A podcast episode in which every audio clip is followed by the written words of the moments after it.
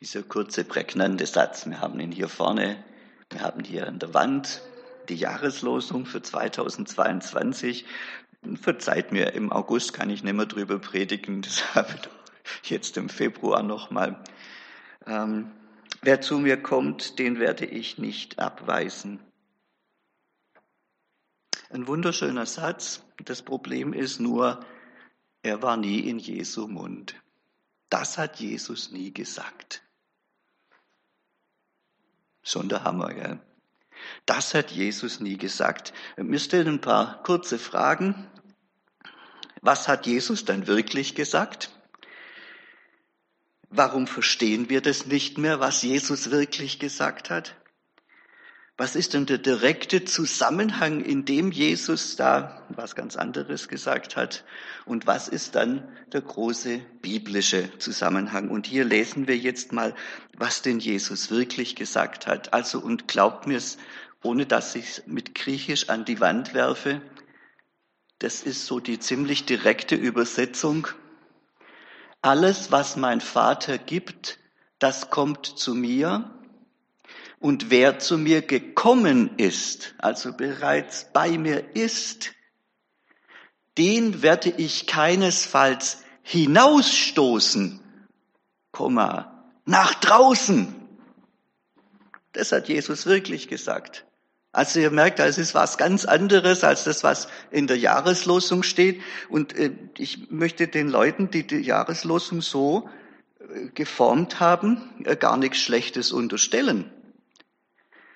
Die Frage, die spannende Frage ist, wie kommt es, dass Jesus sowas sagt und wir was ganz anderes hinschreiben, was Jesus gar nie gesagt hat? Wie kommt das? Was ist da passiert? Da ist gewaltig viel passiert in vielen Hunderten von Jahren Geschichte.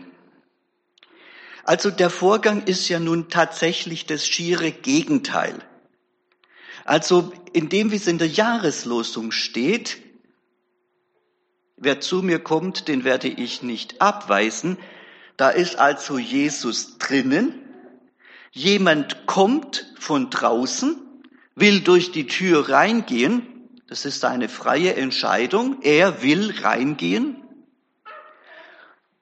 Und Jesus hält die Tür nicht zu, sondern Jesus macht die Tür auf und sagt, du darfst hereinkommen.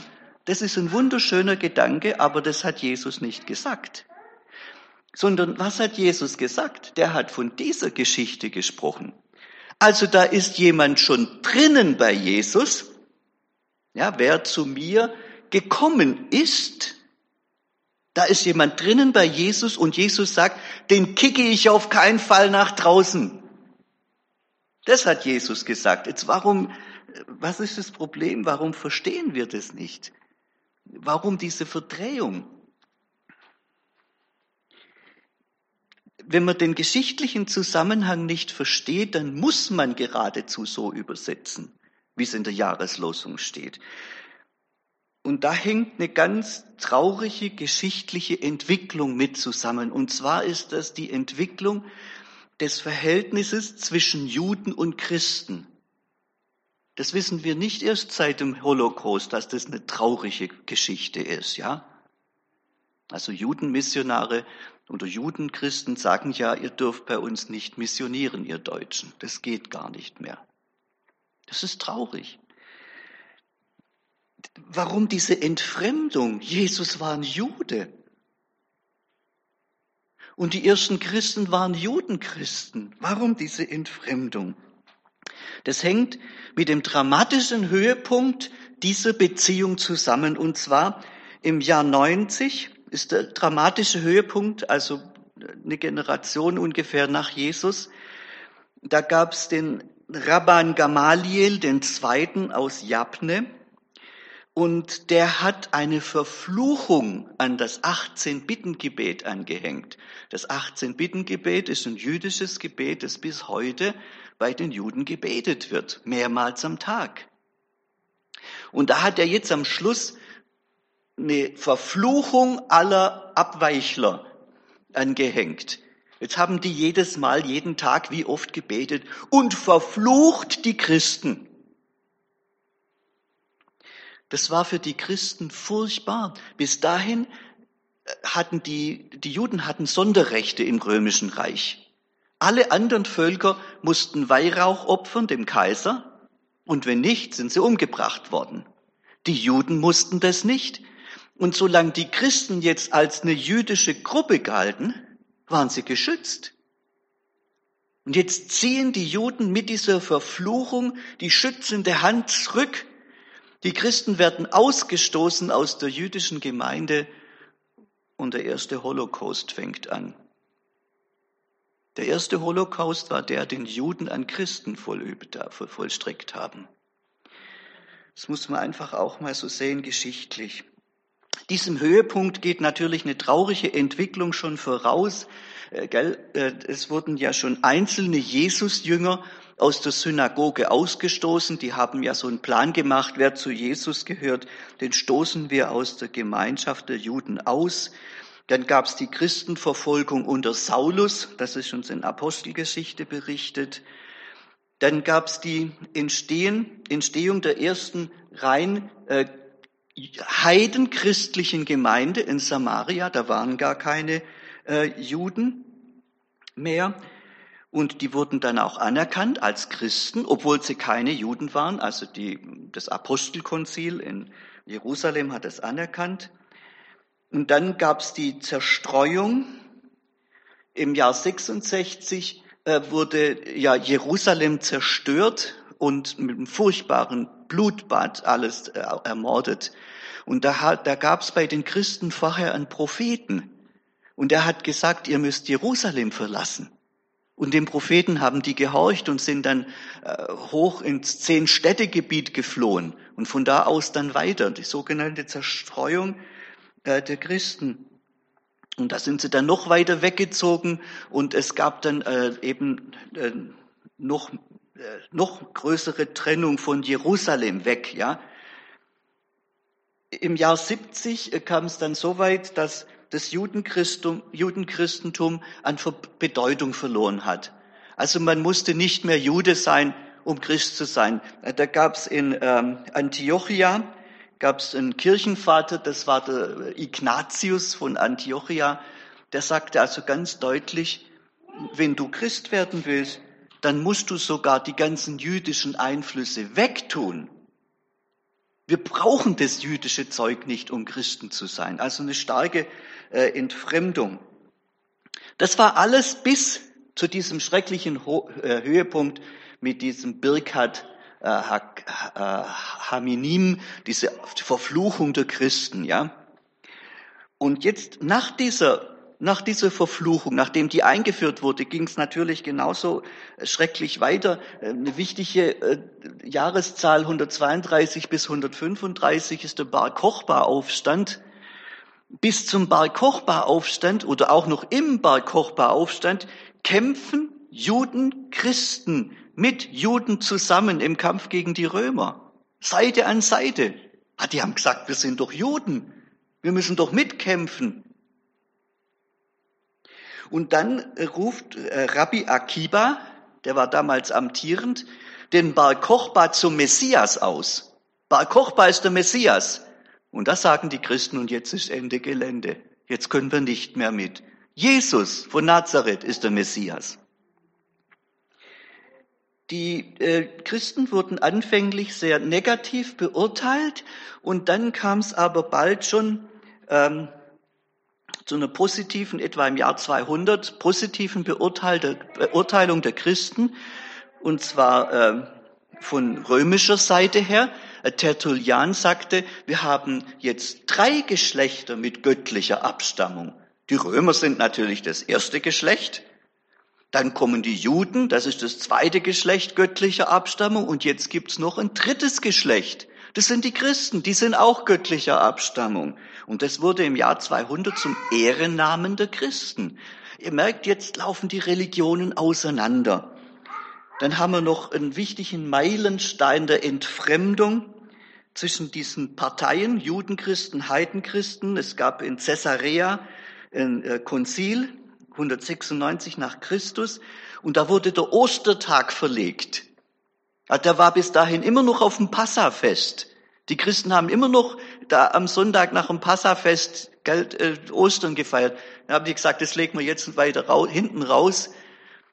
Und da war der Bruch natürlich da, wenn das größte Fest auseinandergelegt wird. Und ähm, dann gab's 341 noch ein Konzil in Antiochien. Das hat sogar gesagt, also wer das neue Osterfest nicht feiert, der wird exkommuniziert, der kann kein Christ sein. Und dann ging es auch äh, noch weiter, dass man äh, sogar, äh, wenn man als Jude Christ werden wollte, musste man seinen jüdischen Wurzeln verfluchen. Jetzt dreht sich der Spieß. Jetzt dreht sich's um. Ähm, da muss man auch jeden Kontakt mit Juden abbrechen, wenn man Christ werden will. Und ihr wisst, wie das weitergeht, das ganze Zerwürfnis bis hin zu Martin Luther mit seinen antisemitischen Aussagen, das ist alles bloß diese Richtung.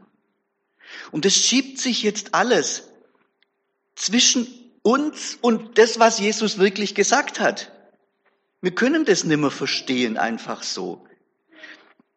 Und jetzt müsst ihr euch vorstellen, mitten in dieser ganzen schweren Auseinandersetzung zwischen Juden, Christen und Heidenchristen und die Frage, wer gehört denn dazu? Da schreibt Johannes jetzt sein Evangelium, etwa im Jahr 100 oder 110 schreibt Johannes sein Evangelium. Gell, das ist klar, dass der ganz andere Sachen herausarbeitet, wenn er das Evangelium schreibt. Da erinnert er sich auf einmal, Mensch, das war ja bei Jesus schon so. Und jetzt können wir bei Johannes ganz andere Schwerpunkte lesen als, als bei den anderen Evangelien, nämlich das Thema, was ist denn das mit dem Ausstoßen aus der Synagoge?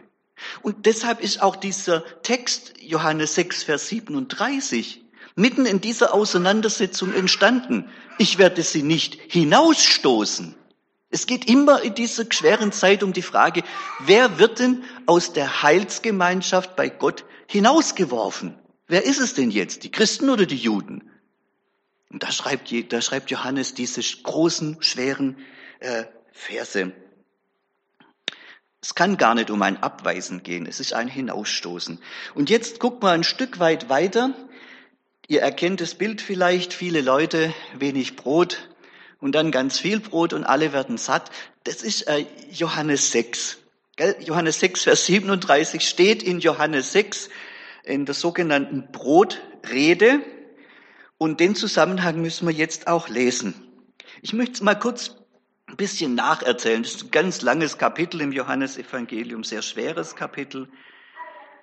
Also die Zuhörer von Jesus, die sagen, wir sind vom Gott erwählt. Wir sind Kinder Abrahams. Abraham ist unser Vater. Und Jesus musste ihnen antworten, also wenn ihr Abrahams Kinder wärt, dann würdet ihr auch die Werke von Abraham tun. Nun aber sucht ihr mich zu töten, einen Menschen, der euch die Wahrheit gesagt hat, wie ich sie von Gott gehört habe. Das hat Abraham nicht getan. Also was wollt ihr mit Abraham? Ihr gehört nicht zu Abraham, da ist es schon, ihr seid eigentlich draußen, steckt es schon drin. Und dann sagten sie, ja, wir, wir sind ein Teil von dem Volk, das Gott aus Ägypten befreit hat und das er zu seinem Eigentum erwählt hat. Unsere Väter haben in der Wüste das Manna gegessen, wie geschrieben steht. Mose gab ihnen Brot vom Himmel zu essen. Und Jesus sagt ihnen auf den Kopf zu, nicht Mose hat euch das Brot vom Himmel gegeben. Also ihr beruft euch auf Mose mit eurer Erwählung. Ist nicht, sondern mein Vater gibt euch jetzt das wahre Brot vom Himmel. Denn Gottes Brot ist das, das vom Himmel kommt und gibt der Welt das Leben. Da meint er sich selber. Das sagt er dann ja im Folgenden ganz ausführlich. Ihr merkt, es geht um drinnen und draußen in dieser ganzen Brotrede. Und während die Juden Jesus und seine Anhänger aus der Gemeinde der Erwählten ausschließen wollen, und selbst auf ihr Bleiberecht in der Gemeinde beharren. Wir sind drin, ihr Christen seid, ihr Jesus-Anhänger seid draußen. Da muss Jesus ihnen sagen, dass sie in der Gefahr standen, selber hinausgeworfen, hinausgestoßen zu werden. Das ist der Ernst von dieser Rede. Und Jesus erzählt ja dann in diesem äh, Zusammenhang dann, ja, das ist bei, bei, ähm, bei Johannes schon die Passionsgeschichte und die Abendmahlsgeschichte. Und an anderer Stelle kommt dann weiter später äh, die Geschichte von den eins der letzten Gleichnisse, das Jesus öffentlich gesprochen hat, das Gleichnis von den untreuen Weinpe Weinbergpächtern. Haben die gleich gewusst, wer gemeint ist. Israel ist der Weinberg Gottes, wir, wir Leiter der Juden sind die Pächter. Und die Geschichte geht ja so, dass sie sagen, ach, da kommt der Erbe, hey, wenn wir den umbringen, dann gehört uns der Weinberg. Und da kommt ein sehr ernstes Wort von Jesus, was wird der jetzt wohl machen? Hat er wird die, der König wird die umbringen, die seinen Sohn umgebracht haben. Und das ist dann 66 passiert, tatsächlich. Die Juden müssen in der Auseinandersetzung in Johannes 6 im ganzen Kapitel und auch sonst an anderen Stellen erkennen, es ist genau umgekehrt. Nicht wir bleiben drin und wir können bestimmen, wer rausfliegt aus der Synagoge und aus dem Gottesvolk, sondern Jesus entscheidet. Und Jesus sagt, wenn er zu mir kommt, wer zu mir gekommen ist, ich werde niemand ausstoßen. Die Frage ist, seid ihr zu mir gekommen? Das ist die Frage. Habt ihr Anschluss an mich? Jesus entscheidet über den Verbleib im Volk Gottes. Und deshalb dieser Vers. Johannes 6, Vers 37. Das ist der enge Zusammenhang. Und jetzt gehen wir in den großen gesamtbiblischen Zusammenhang. Da müssen wir natürlich äh, jetzt über das Thema Erwählung sprechen. Und wenn ich über das Thema Erwählung spreche, dann ziehe ich immer schon das Genick an, denn an unserer Bibelschule wird es sehr als Streitthema diskutiert dieses Thema. Deshalb ziehe ich schon mal das Genick an, ja? Also, Erwählung heißt, es werden nicht Einzelne erwählt. Also die Idee, dass Gott vor Anbeginn der Schöpfung da eine Namensliste hatte mit Milliarden von Namen von Menschen und da Kreuzchen hinmachte, wenn er erwählt und wer in den Himmel kommen darf. Das ist völlig unsinnig. Entspannt euch. Diesen Gott gibt's nicht. Der Gott der Bibel ist ein anderer und das möchte ich jetzt auch aus der Bibel raus bezeugen und beweisen. Diese Idee, dass Gott da vor der Schöpfung sitzt mit einer Strichliste und guckt, wen er wählt und wen er verwirft und wer in den Himmel kommt und wer in die Hölle, diese Vorstellung, die wie, wie so ein Damoklesschwert über uns hängt, Mensch, vielleicht bin ich doch nicht erwählt ist nicht biblisch. Kann man nachweisen. Da gibt's in der Apokryphen ein Buch, das sogenannte äthiopische Henoch-Buch. Und da kommt es her, dass Gott nicht ein ganzes Volk erwählt, sondern die einzelnen Gerechten aus dem Volk rauspickt und erwählt. So, das ist nicht biblisch. Das ist Henoch, das Apokryphen. Und die Apokryphen und besonders dieses äthiopische Henoch-Buch ist nicht vom Alten Testament her geprägt, sondern vom Griechentum. Die Griechen denken sehr theoretisch und abstrakt und die denken über so blödes Zeug nach. Ich sag's mal ganz, wie es ist. Ähm, also, Kernsatz, erstens mal den Gott mit der, mit der, mit der Kreuzchenliste um dem Ankreuzen erwählt oder nicht erwählt, den streichen wir einfach mal aus unserem Denken. Und der erste Kernsatz, eine Erwählungslehre einzelner Menschen ist heidnisch, nämlich griechisch, eine heidnische Vorstellung. An was merkt man denn das schon? Ihr müsst auch ein bisschen auf eure Gefühle achten. Das macht Angst. Mensch, wenn ich nicht erwählt bin, dann hilft mein ganzes Baptistsein nix. Da war alles Beschiss. Und das kriege ich erst am Ende raus ob ich erwählt oder verworfen bin. Das macht doch Angst, dann ist es auch nicht von Gott. Was Angst macht, ist nicht von Gott. Das andere, was das mit uns machen kann, es kann uns wahnsinnig stolz machen. Ich diskutiere diese Frage der Erwählung ja auch mit solchen, die daran glauben. Die haben einen Stolz beieinander, das ist furchtbar. Ich bin erwählt. An was merkst du es? Ah, weil ich so fromm bin. Was Stolz macht, kommt nicht von Gott. Das ist ganz einfach. Man merkt es auch dran, dass es sorglos und selbstsicher macht. Hat mir einer gesagt, der, der diese Erwählungslehre äh, vertritt, der sagte, ha, wenn du erwählt bist, kannst du sündigen, wie du willst, du musst in den Himmel kommen, mit aller Teufelsgewalt, ob du willst oder nicht. Aber was ist das für eine dumme Sorglosigkeit? Das kommt nicht. In der Bibel steht, dass man mit Furcht und Zittern schauen soll, dass man gerettet wird. Das ist biblisch. So eine Einstellung ist nicht biblisch. Und das vierte, was ich noch sagen will, so eine Erwählungslehre, so eine heidnische Erwählungslehre macht unsere Herzen kalt und unbarmherzig. Da sitzt ein junger Student vor mir und er sagt, hat es was der Billy Graham da sagt, Gott liebt alle Menschen, das ist doch verlogen. Gott liebt nicht alle Menschen. Gott hasst die meisten Menschen und lächelt selig vor sich hin. Ich hätte ihn so, oh, ich sag's nicht. Versteht er? Diese Unbarmherzigkeit, diese, diese Kälte, das kommt nicht von Gott, denn der hat durch seinen Geist die Liebe ausgegossen in unsere Herzen. Also ihr merkt, das, das kommt nicht von Gott, so eine Lehre. Das ist was Heidnisches. Also, wenn wir lesen, dass jetzt Gott den Abraham oder den Jakob erwählt hat, dann ist es nicht der Abraham als Einzelperson oder der Jakob als Einzelperson, sondern dann ist es Abraham und Jakob und Isaac und Jakob und das Volk, das da draus kommt, der erwählt sich in diese zwei, in diese Männer, in diese Glaubensväter, ein ganzes Volk. Gott erwählt ein ganzes Volk. Und dieses, diese Erwählung ist nicht eine Erwählung, dass man in den Himmel kommt. Das ist im Alten Testament ja noch gar nicht auf dem Radar, sondern das ist eine Erwählung zum Dienst.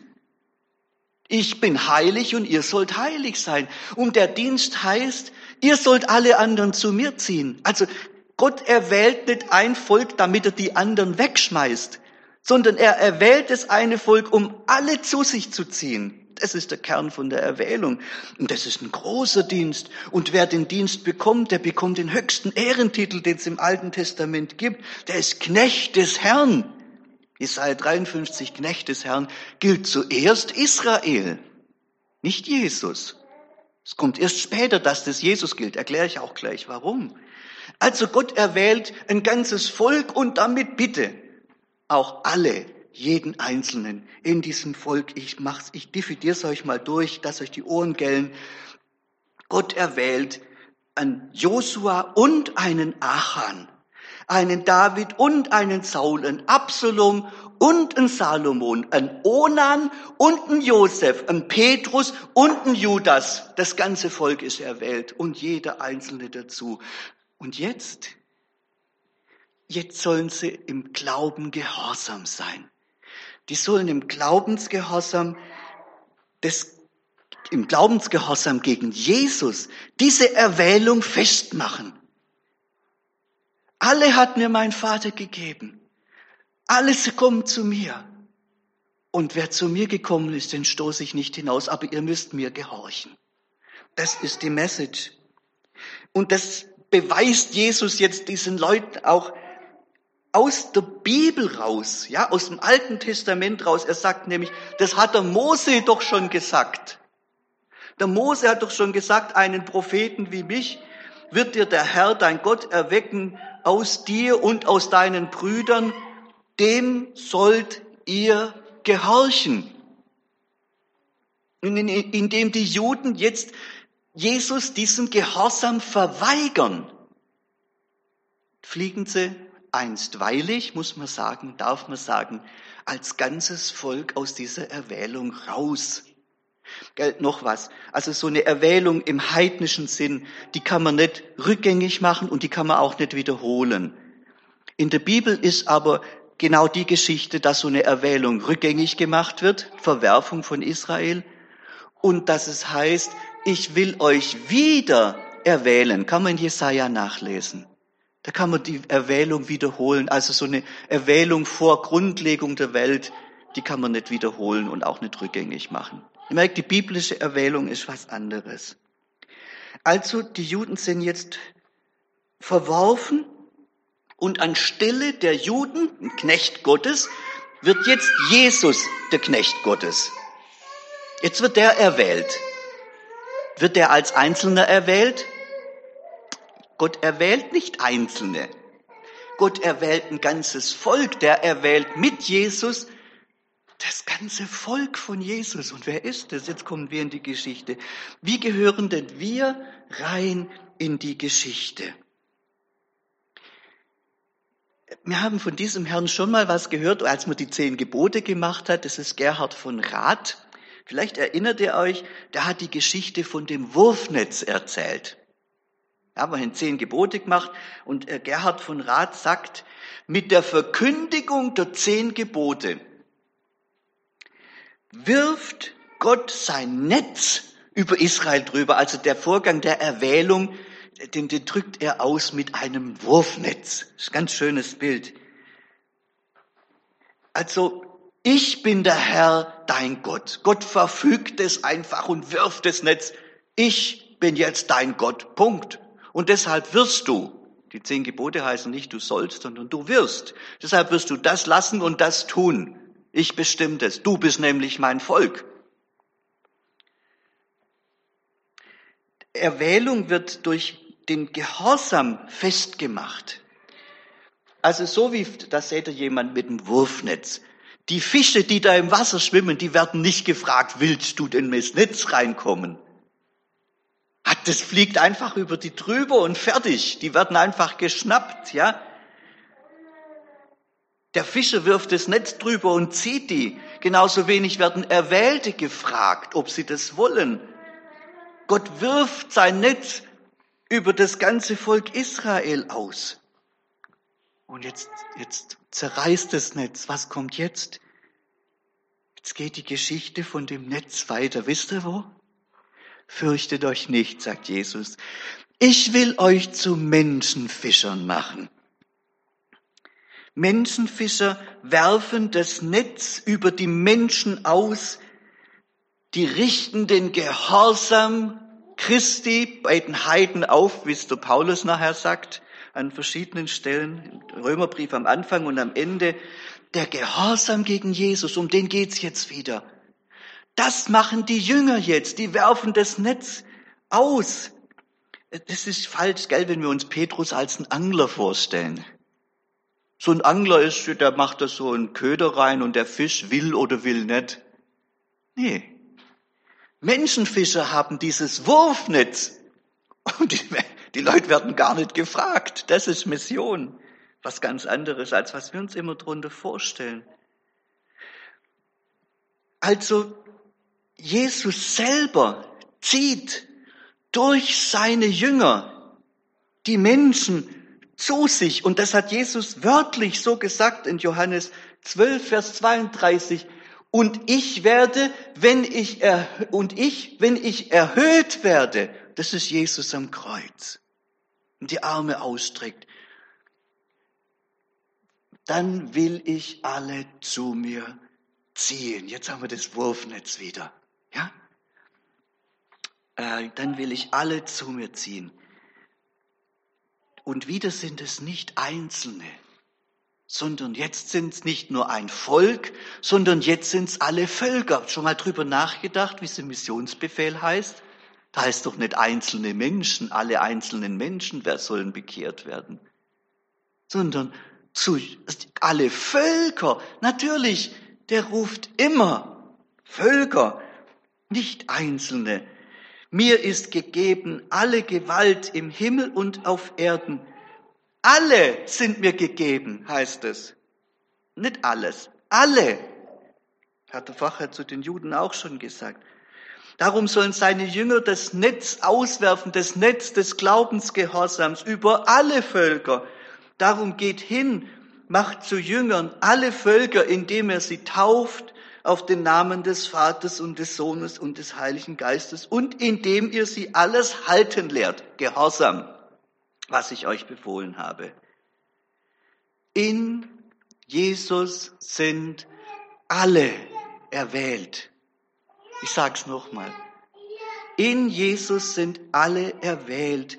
Ein Jude wie ein Grieche, ein Moslem wie ein Christ, wie ein Hindu, ein Adolf Hitler wie ein Billy Graham und ich auch.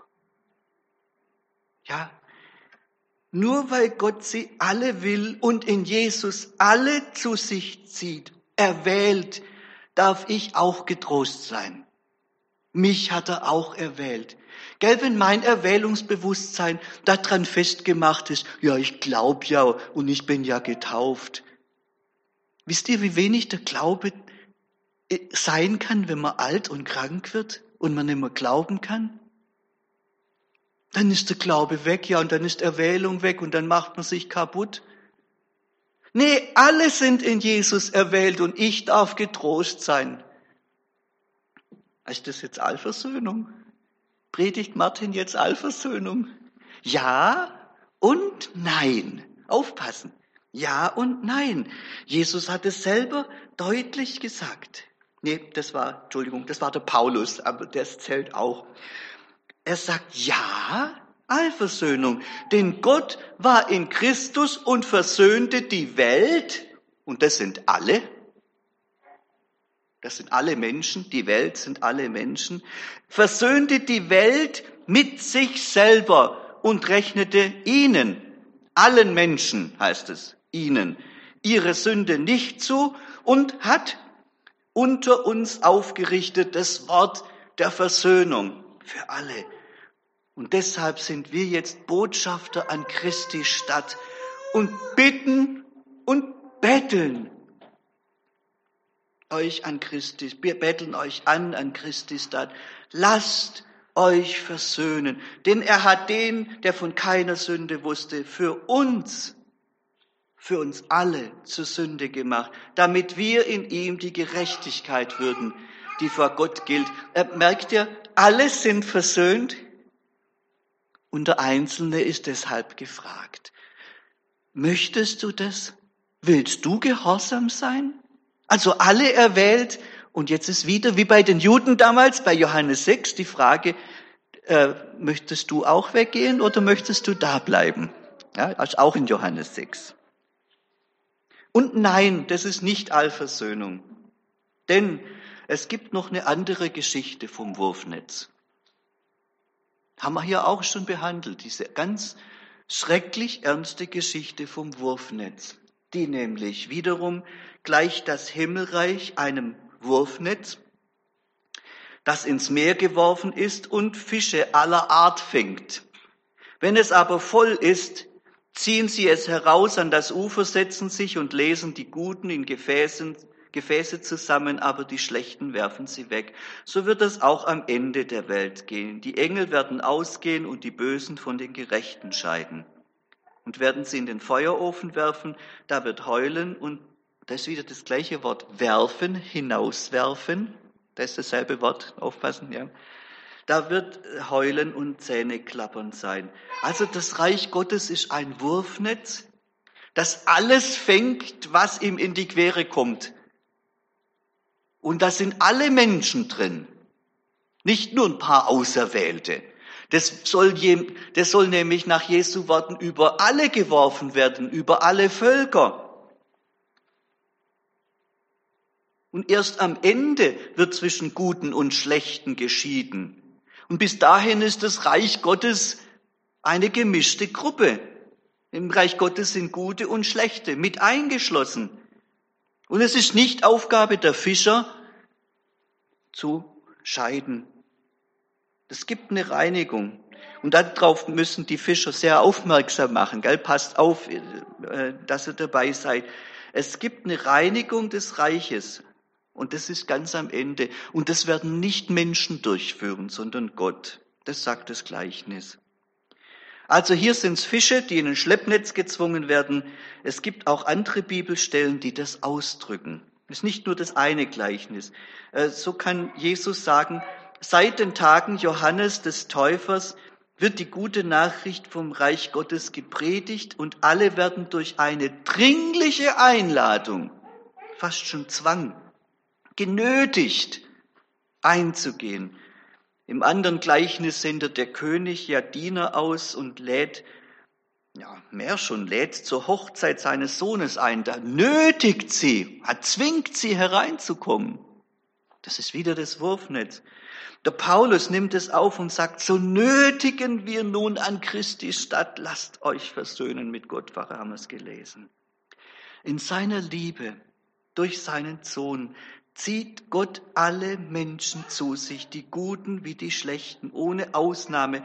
Und er hofft, ohne Ausnahme heißt mich auch. Das ist zum Glück. Ich bin nicht bei der Gute unbedingt ähm, oder ausnahmslos. Er hofft, dass die gut werden. Das erzählt dieses Gleichnis vom Netz nicht. Ein schlechter Fisch kann nicht gut werden. Aber ein schlechter Mensch kann gut werden. Das ist das Evangelium. Dass sie gehorsam werden, dass sie gerettet werden, wenn die Engel kommen und aussortieren am letzten Tag. Lasst uns deshalb beten. Danke, Vater, dass du auch mich durch deinen lieben Sohn Jesus erwählt hast. Darf man jeden Morgen beten. Und danke, Herr Jesus, dass du für mich am Kreuz erhöht wurdest. Soll man auch jeden Tag beten. Und dass du mich zu dir ziehst. Deshalb, deshalb will ich zu dir gehören.